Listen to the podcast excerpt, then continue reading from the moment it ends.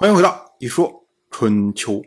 鲁国第二十任国君鲁黑公进入在位执政第二年，本年的四月二十九，魏国和齐国两军交战。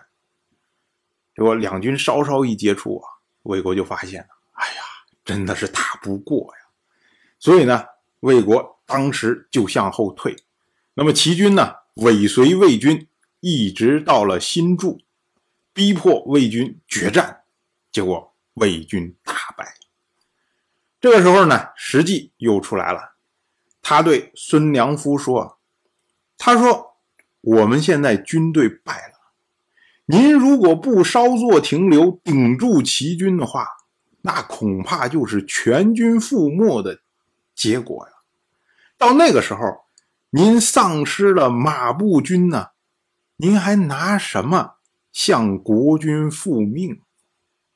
就这个话一说呀，当时的几位统帅，通通都默不作声。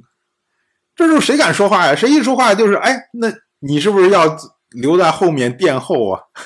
那搞不好就命就没了。所以呢，实际一看这情况，实际又说：“他说啊，您孙良夫，您是魏国的卿大夫。”如果损失了您，那是魏国的耻辱，所以呢，请您带大军先退。那么我实际我在这里阻挡齐军呢。我们说啊，这个实际啊，开始说要退兵，后来又说要孙良夫殿后，然后最后说，哎，不如我来殿后。这说明啊，这个人其实他提的建议都是为了因应当时的环境。不是说风凉话，到关键的时候呢，可以挺身而出，这个为了全军牺牲啊！当然，这点呢，这是他遗传了他的先祖的这种美德。他的祖先就是我们之前讲过的大义灭亲的石阙。不过呢，这个实际啊，他也不是说我愣头青，我就是拿命去抵，他有自己的办法。他当时啊，通告全军。他说：“啊，我们魏国已经派了大量的车兵前来驰援，所以大家不要担心，我们只要挡着一阵，援军马上就到。”结果这个消息传出去以后啊，齐国也担心呐，这一路往前冲，万一掉到人包围圈里面怎么办呢？所以齐国觉得，反正我已经胜了，我观望之后再做决定。于是呢，他们就停止了追击，而驻扎在居居，观望这边的情况。这个时候呢，新筑的大夫仲舒于西，他呢率兵前来救援。那么齐国这边一看呢，哎呦，还真的有援军呐。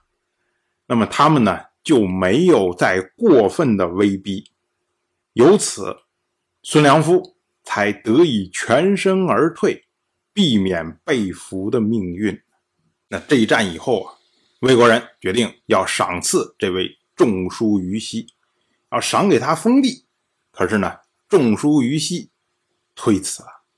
他请求啊，允许他在日常使用曲弦，朝见的时候允许使用盘音。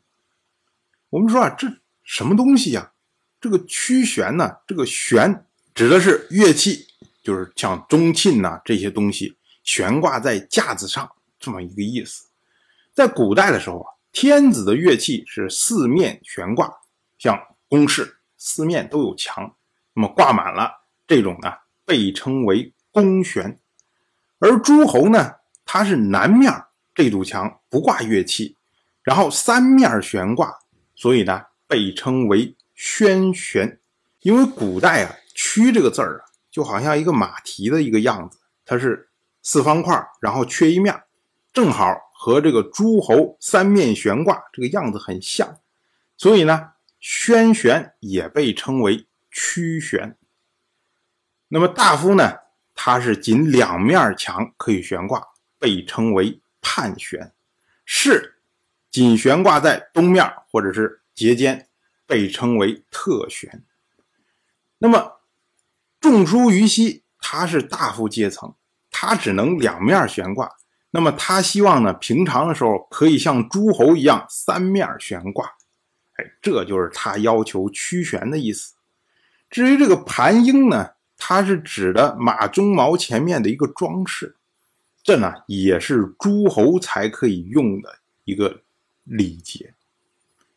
那么对于魏国来说呢，魏国希望能让仲舒、于西满意，所以呢就同意了他的要求。当然，我就这么一说，您就那么一听。感谢您的耐心陪伴。